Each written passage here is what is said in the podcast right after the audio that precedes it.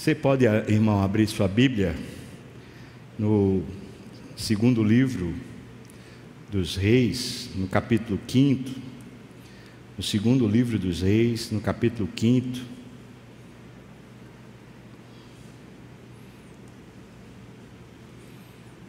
Nós vamos ler dessa vez agora o capítulo 5 todo. Mas a nossa mensagem vai se deter a partir do versículo 19 até o versículo 27. Hoje pela manhã eu preguei até o versículo 18, primeira parte dessa história, mas agora eu vou pregar a segunda parte da história. Hoje pela manhã foi a lepra de Naamã. Hoje à noite é a lepra de Geazi. E a intenção é falar que é possível a gente ser liberto de lepras. Daqui a pouco a gente fala mais sobre lepra. Mas vamos ler então esse texto. O capítulo todo, o capítulo 5 todo diz assim: Naamã, comandante do exército do rei da Síria, era grande homem diante do seu senhor e de muito conceito, porque por ele o Senhor dera vitória à Síria. Era ele homem de guerra, porém leproso. Saíram tropas da Síria e da terra de Israel levaram cativo uma menina que ficou ao serviço da mulher de Naamã. Disse ela à sua senhora: Tomara o meu senhor estivesse diante do profeta que está em Samaria, e ele o restauraria da sua lepra. Então foi Naamã e disse ao rei da Síria, o seu senhor: Assim assim falou a jovem que é lá da terra de Israel. Respondeu o rei da Síria: Vai, anda e enviarei uma carta ao rei de Israel. Ele partiu e levou consigo dez talentos de prata, seis mil ciclos de ouro e dez vestes festivais. Levou também ao rei de Israel a carta que dizia: Logo em chegando a ti essa carta, saberás que eu te enviei Naamã, meu servo, para que o cures da sua lepra. Tendo lido o rei de Israel a carta, rasgou as suas vestes e disse: Acaso sou Deus com poder de tirar a vida ou dá-la, para que este envie a mim um homem para eu curá-lo de sua lepra? Notai, pois, e vede que procura um pretexto para romper comigo. Ouvindo, porém, Eliseu, o homem de Deus, que o rei de Israel rasgara as suas vestes, mandou dizer ao rei: Por que rasgaste as tuas vestes? Deixa eu vir a mim e ele saberá que há profeta em Israel. Veio, pois, Naamã com os seus cavalos, os seus carros, e parou à porta da casa de Eliseu. Então, Eliseu lhe mandou um mensageiro dizendo: Olha, vai, lava-te sete vezes no Jordão, e a tua carne será restaurada, e ficarás limpo. Naamã, porém, muito se indignou e se foi dizendo: Ah, Pensava eu que ele sairia ter comigo, por-se-ia de pé, invocaria o nome do Senhor, o seu Deus, moveria a mão sobre o lugar da lepra e restauraria o leproso. Não são porventura Abana e Farfá, rios de Damasco, melhores do que todas as águas de Israel? Não poderia eu lavar-me neles e ficar limpo? E voltou-se e foi com indignação. Então se chegaram a ele os seus oficiais e disseram: meu pai, se te houvesse dito o profeta alguma coisa difícil, acaso não a farias? Quanto mais, já que apenas te disse: lava-te e ficarás limpo. Então ele desceu e mergulhou no Jordão sete vezes, consoante a palavra do homem de Deus. E a sua carne se tornou como a carne de uma criança e ficou limpo. Voltou ao homem de Deus, ele e toda a sua comitiva, veio, pôs-se diante dele e disse: Eis que agora reconheço que em toda a terra não há Deus senão em Israel. Agora, pois, peço-te aceites um presente do teu servo. Porém, Eliseu disse: Tão certo como vive o Senhor, em cuja presença estou, não o aceitarei. Estou com ele para que o aceitasse, mas Eliseu recusou. Disse Naamã: Se não queres, peço que ao teu servo seja dado levar uma carga de terra de dois mulos, porque nunca mais oferecerá este teu servo holocausto, nem sacrifício a outros deuses, senão ao Senhor. E também nisto perdoe o Senhor ao teu servo, quando o meu senhor, o rei da Síria, entra lá na casa de Rimon, uma divindade síria, para ali adorar, e ele se encosta na minha mão, e eu também me tenha de encurvar lá na casa de Rimon, quando assim me prostrar na casa de Rimon, nisto perdoe o Senhor a teu servo. Eliseu lhe disse: Vá em paz. Quando Naamã se tinha afastado certa distância, Geazi, moço de Eliseu, que era o homem de Deus, disse consigo: Eis que meu senhor impediu este Ciro Naamã que da sua mão se lhe desse alguma coisa do que trazia. Porém, tão certo como vive o Senhor, hei de correr atrás dele e receberei dele alguma coisa. Então foi Geazi em alcance de Naamã. Naamã, vendo que corria atrás dele, saltou do carro a encontrá-lo e perguntou: Vai tudo bem? Ele respondeu: Tudo vai bem. Meu senhor me mandou dizer Eis que agora mesmo vieram a mim dois jovens dentre os discípulos dos profetas da região montanhosa de Efraim. Dá-lhes, pois, um talento de, de prata e duas vestes festivais. Disse Naamã: Ser servido tomar dois talentos. Instou com ele e amarrou dois talentos de prata em dois sacos e duas vestes festivais pô-los sobre dois dos seus moços, os quais os levaram adiante dele. E tendo ele chegado ao outeiro, tomou-os das mãos e os depositou na casa, e despediu aqueles homens que se foram. Geazi, porém, entrou e se pôs diante de Eliseu, o seu senhor. Perguntou-lhe Eliseu: De onde vem Geazi? Respondeu ele: é, Teu servo não foi a parte alguma. Porém, Eliseu lhe disse: Porventura, não fui contigo em espírito quando aquele homem voltou do seu carro a encontrar-te? Era isto ocasião para tomares prata e para tomares vestes, olivais e vinhas, ovelhas e bois, servos e servas? Portanto, a lepra de Naamã se apegará a ti e a tua descendência para sempre. Então, saiu de diante de Eliseu leproso, branco como a neve. Misericórdia, Senhor. Vamos orar. Senhor, nos ajude, Pai tua palavra é muito poderosa. E diante dela, Senhor, não tem quem fique em pé. Permita, Deus, que a tua palavra haja em nós hoje, levando-nos à vida e não à morte. Senhor, tu sabes quem tu queres alcançar e como tu queres alcançar.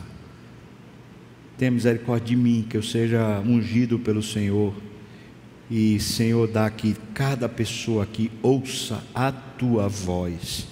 No nome de Jesus. Amém. Amém. A lepra de Geazi, ela parece que tem um, uma, uma, uma causa. A lepra de Naamã, a gente viu hoje pela manhã, parece que estava ligada diretamente à distância de Deus parece que estava ligada ao senso de importância que ele tinha. Naamã aparentemente era um homem muito é, arrogante, muito dono de si. Nós vimos isso hoje pela manhã e se você não viu, dá para assistir lá na internet, no YouTube. Mas a lepra de Geazi tem a ver com outra causa. Geazi, queria que você soubesse quem ele é. Geazi é um discípulo de Eliseu. Quando a expressão aqui a Bíblia diz que era um moço de Eliseu, ninguém pensa em outra coisa senão que ele era discípulo. Ou seja, era alguém que andava ali no encalço de Eliseu aprendendo a ser um homem de Deus, aprendendo não só teologia, mas aprendendo também a ter intimidade com Deus. Portanto, posso dizer assim, ele estava na melhor companhia da terra naquela época. Não tinha ninguém melhor do que Eliseu para ensinar a viver com Deus. Eliseu mesmo tinha sido esse moço de Elias, discípulo de Elias, que ficou no encalço de Elias, até quando Elias foi levado ao céu. E a única coisa que Eliseu pediu foi: Eu quero a porção dobrada do espírito de Elias.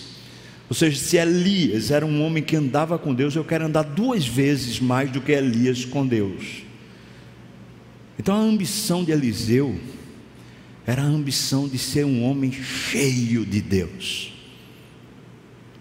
Geazi foi escolhido, e é bom que você saiba disso.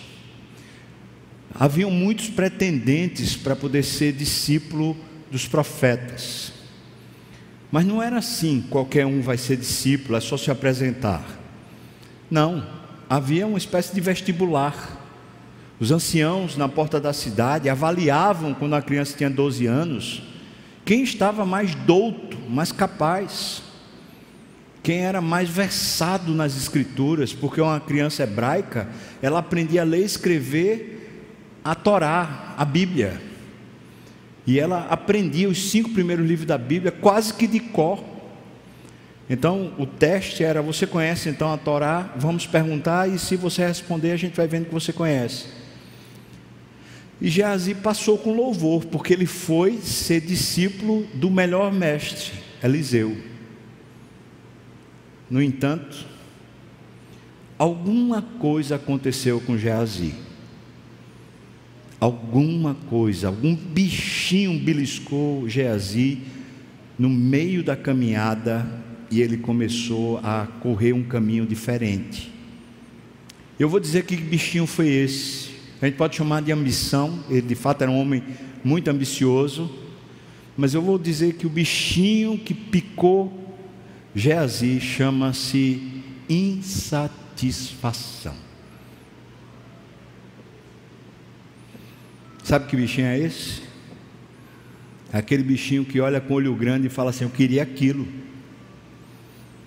Ah, se eu tivesse aquilo eu estava mais feliz. Se tivesse uma esposa que fosse mais atenciosa, era muito melhor. Se eu tivesse um marido que falasse direito, era muito melhor. Conhece esse bichinho ou não? Se eu tivesse um, um emprego, ou se no emprego eu ganhasse um pouquinho melhor, aí a coisa ficava mais fácil, né? Porque é duro demais. Conhece isso? Esse bichinho da insatisfação ele segue o próprio processo dele. Ele é como uma espécie de vírus. Entra em você invisivelmente.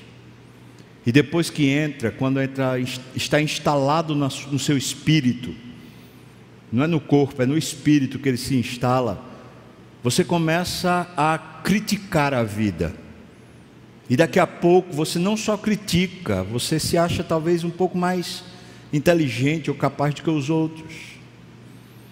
E depois disso, você começa a, a, a, de alguma maneira expressar a sua insatisfação.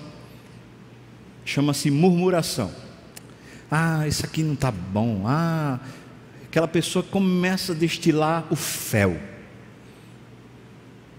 E a murmuração, como diz minha mãe, a murmuração é a oração que fazemos para o diabo. É quando nós deixamos Deus e começamos a ter como companhia o maldito, o nosso inimigo. Portanto, a minha pergunta para começar a analisar o texto é: você tem vivido satisfeito? Não estou falando para você ser uma pessoa preguiçosa, eu não estou falando para você ser uma pessoa que fica encostada pelos cantos, mas eu estou falando de você ter felicidade na alma, ter gratidão, você ter os olhos pacificados, Você tem energia na sua alma. Você tem, tem vivido satisfeito? Ou você tem sido uma pessoa rancorosa, murmurenta, aquele tipo de pessoa ácida, que não vale a pena ninguém, ninguém conviver com você? Como é que você tem sido, irmão e irmã? A lepra de Geazi chama-se insatisfação.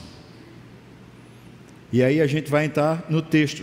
Queria só que a gente guardasse aqui um texto, um versículo que orienta a gente nessa, nesse, nesse estudo de hoje. É Provérbios 19, 23, diz assim: O temor do Senhor conduz à vida, aquele que o tem ficará satisfeito, e mal nenhum o visitará. Guarda isso. Provérbios 19, 23. O temor do Senhor conduz à vida. Aquele que tem o temor do Senhor ficará satisfeito, e mal nenhum o visitará.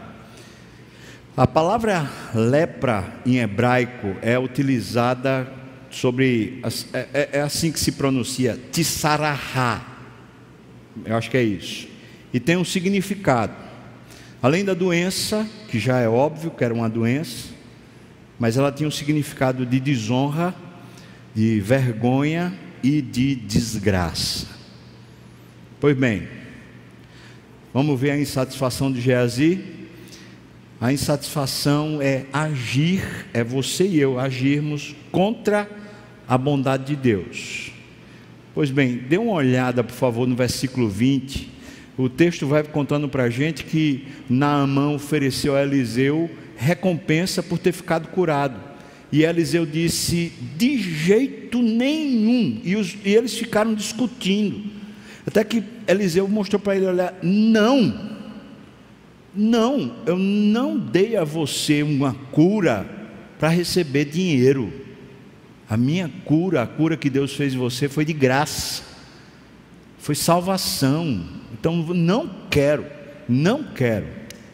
Pronto, resolver a questão. Aí chega em, a, a partir do versículo 19, Eliseu disse para Naamã: Vá em paz. E aí Naamã, desculpa, é, Geazi, quando viu que a, a recompensa, que o dinheiro, que os presentes iam embora, ele pensou: rapaz, eu não vou perder essa chance não.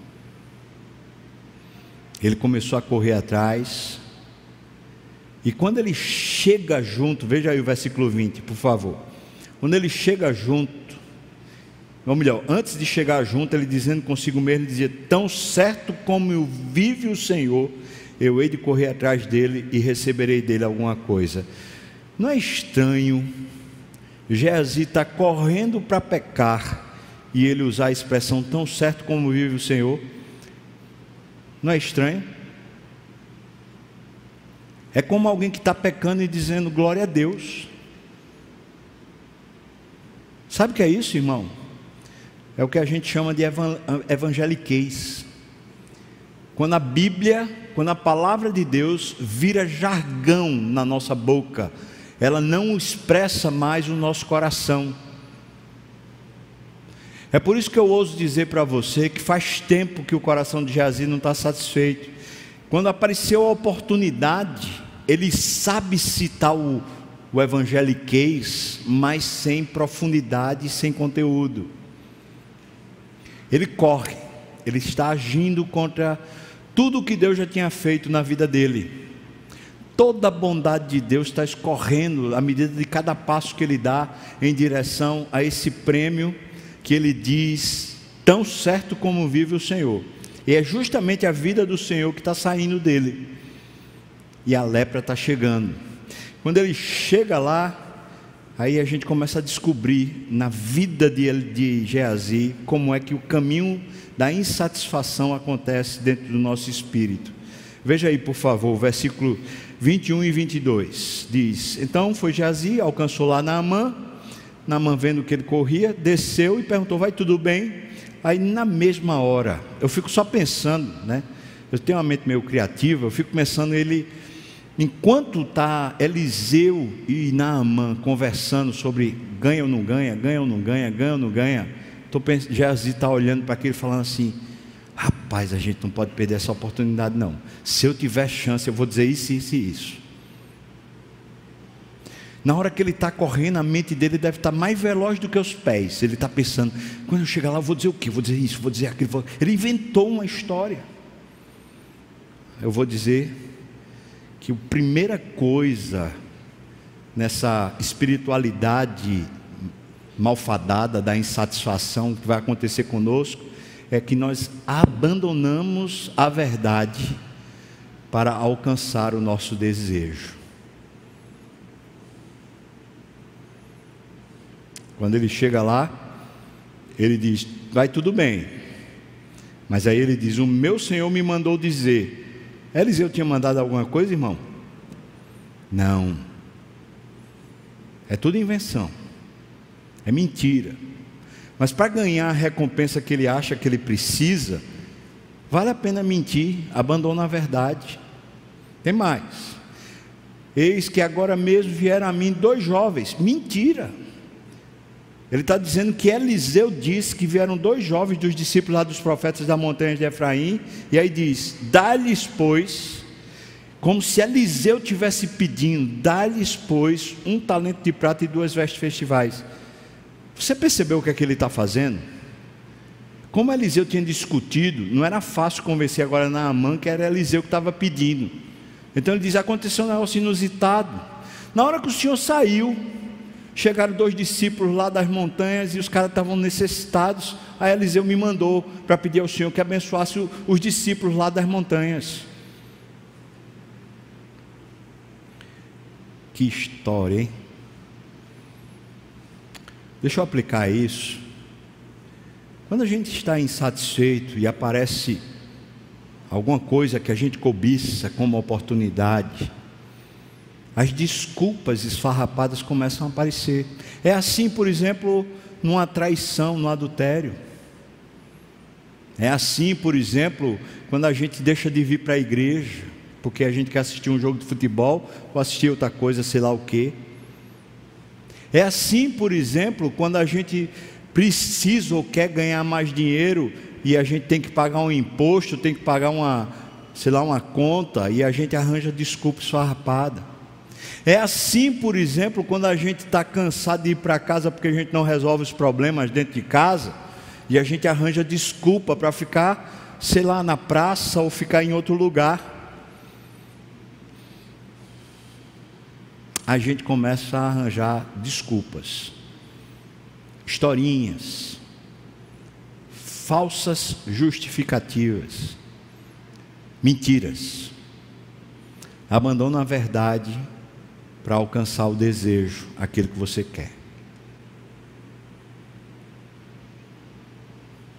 A Bíblia fala para nós, especialmente no Novo Testamento, dentro do ministério de Jesus, quase um terço do ministério de Jesus foi falando sobre como você conduz o seu dinheiro, a sua vida econômica. E ele faz questão de dizer: ninguém pode servir a dois senhores. E quando esse senhor chamado Mamon, dinheiro, quando ele aparece uma oportunidade de a gente ter um ganho maior, a cobiça se acende. E aí a gente começa a arranjar desculpa, as justificativas. Às vezes a gente não dorme para pensar como é que a gente vai fazer. A gente está virando um ladrão e a gente não percebe. Ah, não, mas é injusto pagar esse tributo. Está virando ladrão. Pensa que é o governo brasileiro que você está desonrando? É não. Você está deixando a vida de Deus escorrer da sua mão. Você está virando um, um falso, um mentiroso, uma mentirosa diante de Deus, para poder ganhar. É assim quando num casal, um dos dois faz uma compra que não combinou com o outro. E a justificativa é, é amarela, é feia. Porque não existe justificativa, mas a pessoa arranja uma desculpa. Cuidado, ninguém pode servir a dois senhores, porque você vai aborrecer algum deles. Você vai ser infiel a algum deles. No versículo 23, a gente vai descobrindo o próximo passo que a insatisfação gera na gente. O primeiro passo é você abandonar a verdade para alcançar o seu desejo. O segundo passo, você transforma a graça de Deus em fonte de lucro. Veja o que diz: Disse Naamã, ser servido, tomar dois talentos. Ele tinha pedido um. Eu fico só imaginando o coração de Geazi. Mais uma vez fala, minha mente é muito frutífera. Eu fico imaginando Geazi pensando, ai, graças a Deus, glória a Deus, Deus está me honrando. Amém, irmão? Eu pedi um, mas ele vai dar dois. Não precisa não, não precisa não. E ainda está louvando a Deus ser servido tomar dois talentos, estou com ele, ele lá, não, não precisa não, ele, os, os jovens só precisam de um, vai me dar. Estou com ele e amarrou dois talentos de prata em dois sacos, duas vestes festivais. Depois a gente descobre que tem muito mais coisa porque Elias viu, ou desculpa, Eliseu viu. E aí, pois, e eles levaram adiante de Geazi. Veja só, como é que é a transformação da graça em fonte de lucro? Deixa eu explicar o que foi que aconteceu com Naamã. Naamã era um homem muito orgulhoso e chegou lá precisando de ser curado de lepra. Foi para isso que ele foi. Eliseu mandou ele tomar um banho lá de sete banhos na, nas águas do Jordão e ele ficou curado.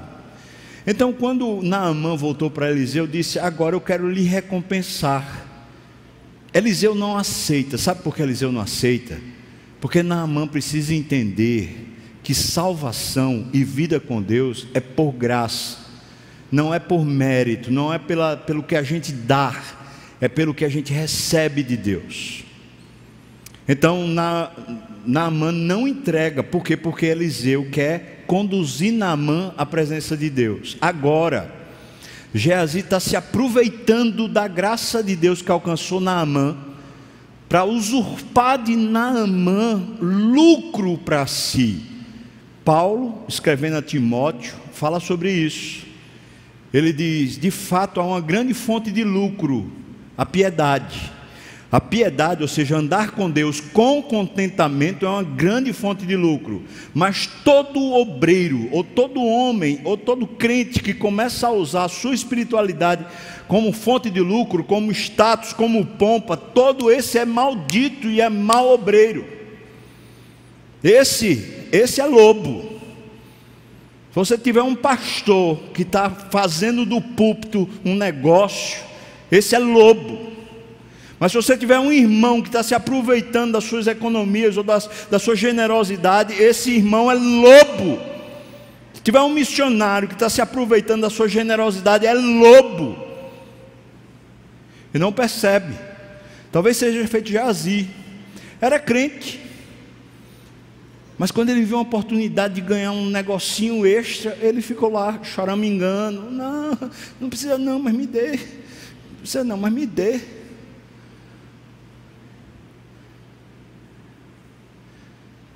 A gente tem demais isso acontecendo num ambiente religioso. Porque a gente quer se dar bem, né, irmão? Então a gente abandona a verdade e depois a gente transforma aquilo que Deus dá de graça em fonte de lucro. E aqui lucro é financeiro, mas o lucro também é o status. A pessoa, não, agora Agora eu estou aqui para ser servido. Agora eu não sirvo mais. Agora as pessoas têm que me seguir. Não sou eu mais quem, quem me entrego. Elas é que têm que se entregar. Em ambiente de igreja é muito propício a isso. Quando a gente deixa de ser servo, quando a gente deixa de servir de graça ao Senhor, o próprio Deus sai pela porta da nossa casa e da nossa vida. O filho da insatisfação tem um nome: hipocrisia. E é isso que se transforma a vida de Geazi uma hipocrisia. Veja o que diz aqui o versículo, né? Versículo 24. Quando ele chegou ao outeiro, ele tomou o, o que tinha ganho das mãos lá dos, dos servos de Naamã que vieram trazendo, e ele as depositou na casa, escondido. Eliseu não viu, não. Né? Ele foi lá, veio, pegou, tá, guarda aqui, guarda aqui. É, tá bom aqui, valeu, obrigado, deixa aqui, tá. Escondeu. E despediu aqueles homens que se foram. Então a primeira coisa que sinaliza que a gente está virando hipócrita é quando a gente começa a ter segredos e coisas ocultas.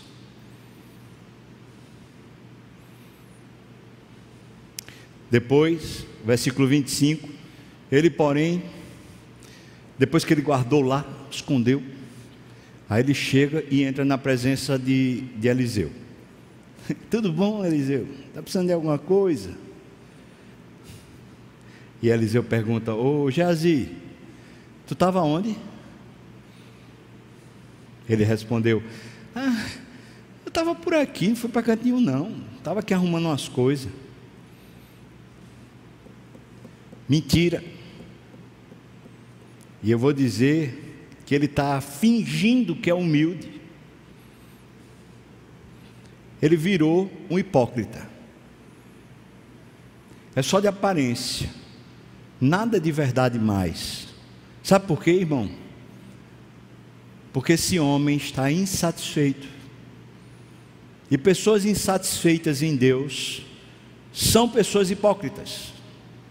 Porque no ambiente de igreja não tem jeito, ou a graça de Deus está enchendo a gente, e o Espírito está enchendo a gente, por isso a gente tem uma motivação divina, ou então é fake news, é fachada, é fazendo de conta. Se não é o Espírito de Deus enchendo o pastor, o sermão é fake news, é mentira. Pode ser palavra de Deus, pode ser Bíblia, mas o pastor é fake news. É mentira. E do mesmo jeito qualquer outra atividade. Então eu queria que você pensasse aqui consigo, consigo mesmo. Você tem ocultado, tem uma vida oculta, tem coisas escondidas que sua esposa não sabe, seus amigos não sabem. E mais importante, a, a liderança da igreja não sabe da sua vida. Você tem? Porque veja que foi Eliseu, a liderança espiritual de Geazi, que chegou e perguntou: Tu estava onde? E ele mente. Ainda dá uma de bonzinho. Eu não fui para canto nenhum, não. Uma falsa humildade. Mentiroso, sem vergonha. A gente sempre pensa que hipócrita só vai ser o pastor quando ele mente, né? Tem uma vida dupla. Mas o hipócrita na Bíblia é qualquer pessoa que se faça passar por crente e tem uma vida dupla. Tem uma outra vida fora da igreja. Ah, você aqui é bem bonzinho. Está rindo para todo mundo. Quando chega no seu trabalho, você é bruto. Você fala ríspido com as pessoas. Você não as respeita, não as trata com dignidade. Você não as ama. Você é uma fake news, irmão. Isso é uma mentira. Isso é um hipócrita. E pode ter certeza que a mãe da sua hipocrisia é a sua insatisfação. Pessoas plenamente satisfeitas em Deus, elas estão prontas para servir, elas estão prontas para se dar, elas estão prontas para andar uma milha, duas milhas, mais milhas você tem alguma coisa oculta na sua vida? Por acaso você tem mentido, fingido? Talvez no seu trabalho, você é aquela pessoa que mais murmura. Ah, é muito difícil, ah, é muito chato, é muito ruim. Ah, aquele patrão, ah, aquele chefe, é aquele não sei o quê. Ah, porque botou essa tarefa de novo para mim, eu não aguento mais. Dá vontade de dar uma bufetada, né, irmão? Como assim? Como assim?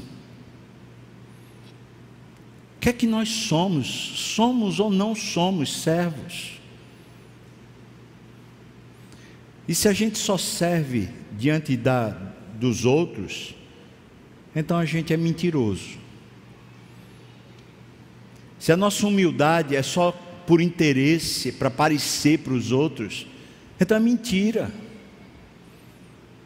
Alguém chega para lhe repreender, aí você fica doído. Ah, estou todo dodói. Hum, hum, porque falar comigo assim não é possível. Eu, eu sou uma pessoa que tem graduação. Eu, eu conheço mais desse assunto do que ele. Hã? Ah, miserável.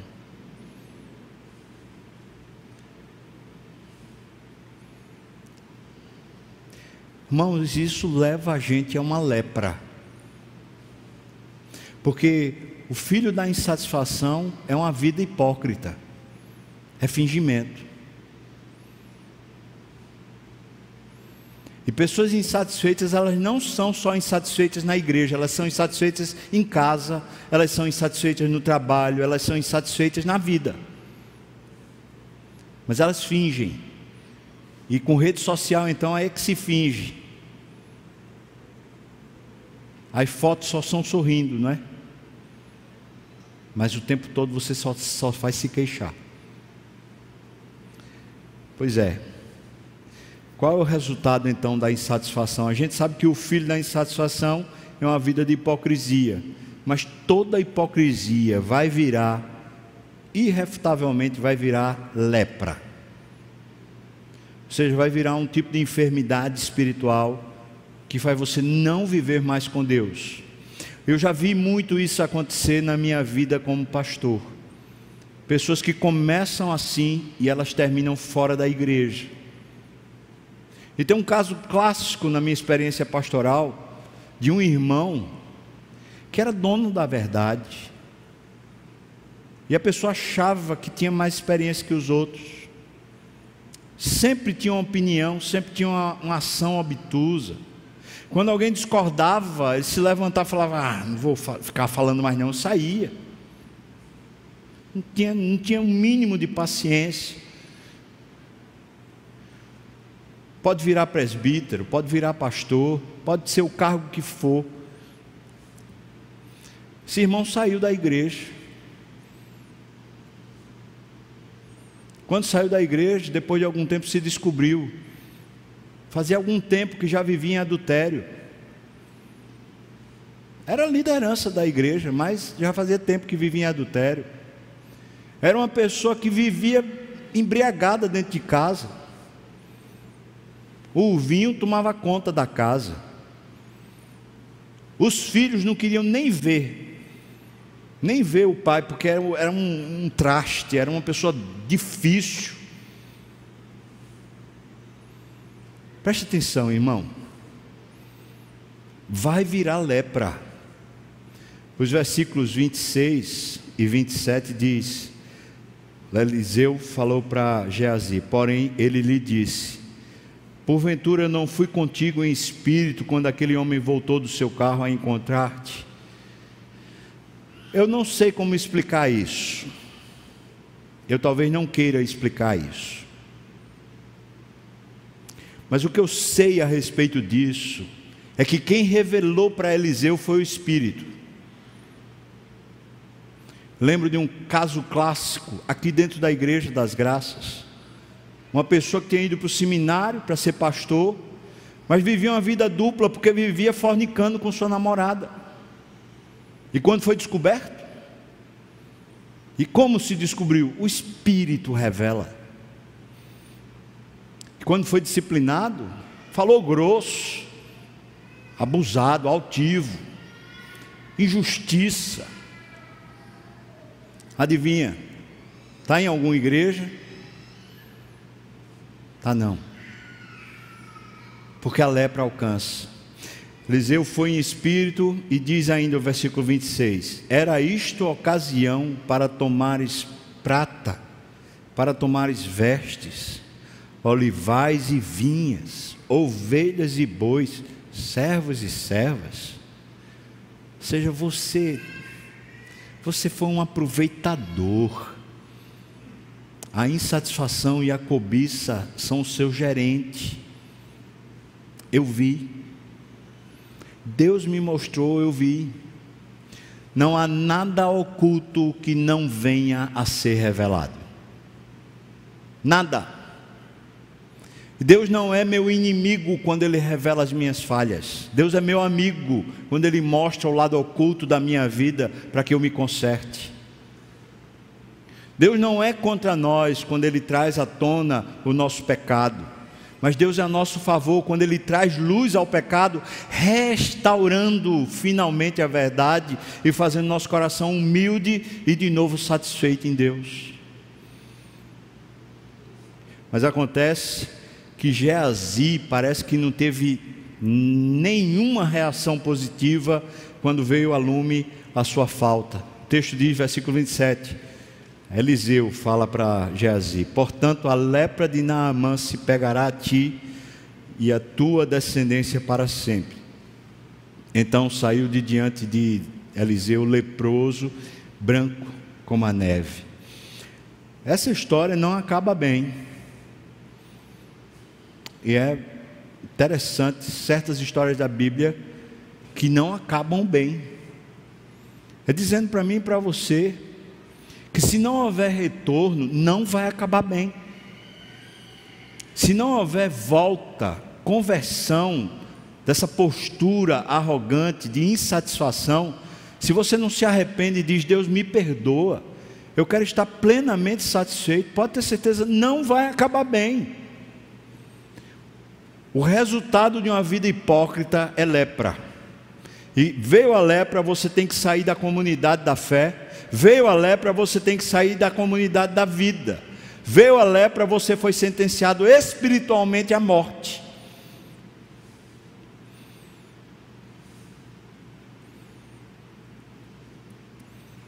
Geazi foi morrer, branco, mas não puro branco, mas impuro. Você que veio hoje para cá, ou que está assistindo pela internet,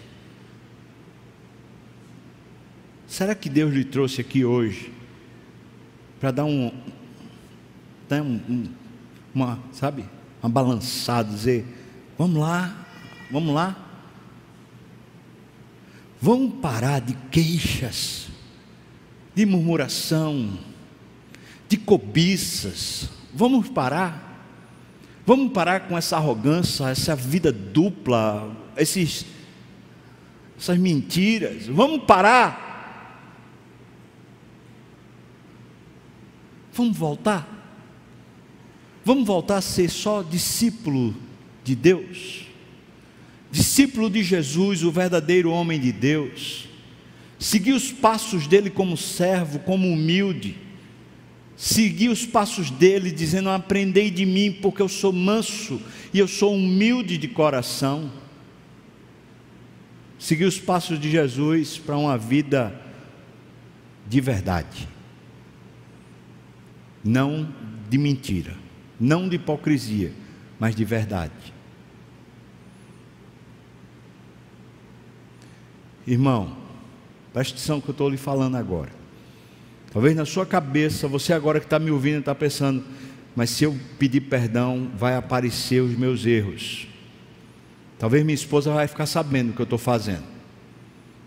Talvez a igreja, talvez o pastor, talvez algum presbítero vai saber as minhas maracutaias. Preste atenção no que eu estou falando. O Espírito Santo sabe. Deus já sabe. E isso já vai matar você.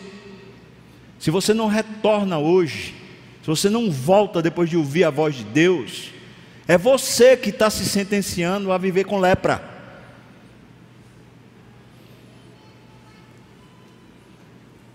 É você. Eu não preciso saber. Nenhum presbítero precisa saber. Mas talvez sua esposa precise saber.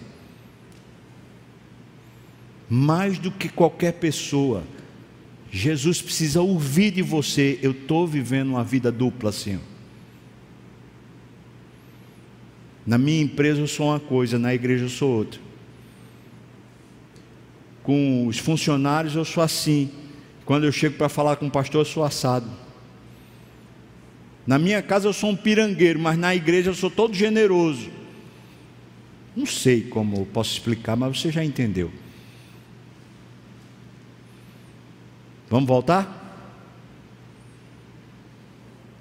O temor do Senhor, esse profundo respeito, conduz à vida. Aquele que o tem ficará satisfeito, mal nenhum o visitará.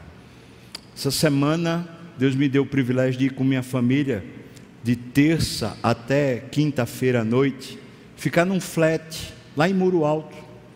E no lugar onde a gente ficou, tinha uma, uma área que tinha como fosse um dique de pedras e, portanto, o mar ficava como se fosse uma piscina. E nós fomos tomar banho lá. Tinha uma jangada que estava presa. Nadamos eu e Davi até a jangada. Brincamos, subíamos na jangada, pulávamos, nadávamos, conversamos, brincamos. Chegou uma hora, Davi estava sentado na jangada, olhando para o mar, e falou assim: Eu tenho medo, é muito grande. E eu falei para ele: É bom que respeite, porque é maior do que tudo, do que tudo que a gente conhece. E naquela hora veio uma luz para mim assim. Eu falei para Davi: Deus é assim também. a gente brinca, a gente fica à vontade, a gente se deleita na presença dEle. Mas é bom que a gente respeite de verdade, porque é maior do que tudo que a gente conhece. Esse respeito profundo, com toda a liberdade para você ser feliz na frente dEle, é o temor do Senhor, é levar Deus a sério. Se você tem isso, isso vai lhe conduzir à alegria, à plenitude, conduz à vida. Aquele que tem o temor do Senhor vive uma vida satisfeita. Para de murmurar, para de viver queixando-se, para de querer corrigir o mundo. Alegre-se, arranque do seu coração essa soberba Aquele que tem o temor do Senhor ficará satisfeito, e tem mais: mal nenhum o visitará. Vamos voltar? Vamos voltar? Eu queria orar com você, porque a gente vai para a ceia. Quando a gente estiver orando, vou pedir para os presbíteros virem para cá, para cima, para a gente distribuir a ceia. Mas eu queria convidar você para se colocar diante de Deus nessa hora. Pedir para você, se você quiser, para agora você orar e falar com Deus, se você estiver tendo insatisfação, murmuração, vida oculta, hipocrisia, segredos, mentiras, fala agora com Deus, revela, revela, fala, confessa, pede perdão.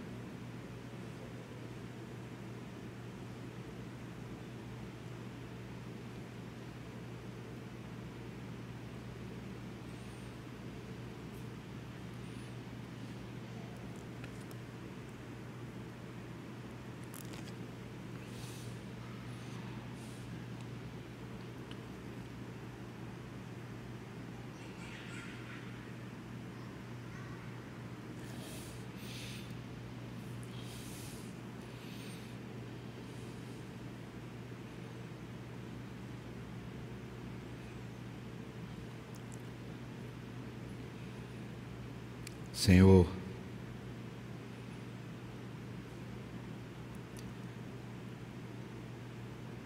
tua palavra diz para nós: aquele que esconde a sua transgressão jamais prosperará, mas aquele que a confessa e deixa alcança do Senhor misericórdia. Senhor, tua palavra diz que se confessarmos os nossos pecados, tu és fiel e justo para nos perdoar os pecados e nos purificar de toda iniquidade. Senhor, arranca de nós, Senhor,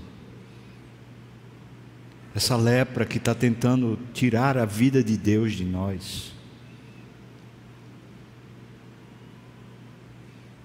Traz agora, Senhor, pureza para a nossa vida, satisfação, Pai, alegria de verdade. Não alegria com coisas ou circunstâncias, mas alegria no Senhor, esse gozo de ter o Senhor e de viver como teu filho, Pai. Inunda a nossa alma, Pai. Pai, pega agora pela mão aquele que confessou, aquela que confessou e falou de verdade com o íntimo, Senhor. Pega agora, Senhor, pela mão. Arranca isso, Senhor Deus. Restaura ali os pés.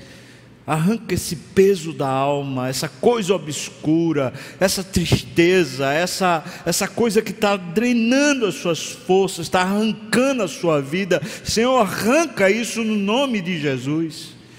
Traz de volta a vida, Senhor Deus. O Senhor curou, o Senhor curou Naamã.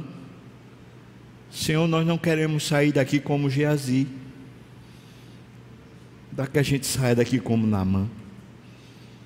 Pessoas que, em vez de serem sentenciadas à morte, são sentenciadas a viver contigo, Pai. Restaura, Senhor, a nossa vida. Senhor, a começar por mim, mas que alcance a todos que de fato estão falando com o Senhor, Pai. No nome de Jesus. Amém, Senhor. Amém.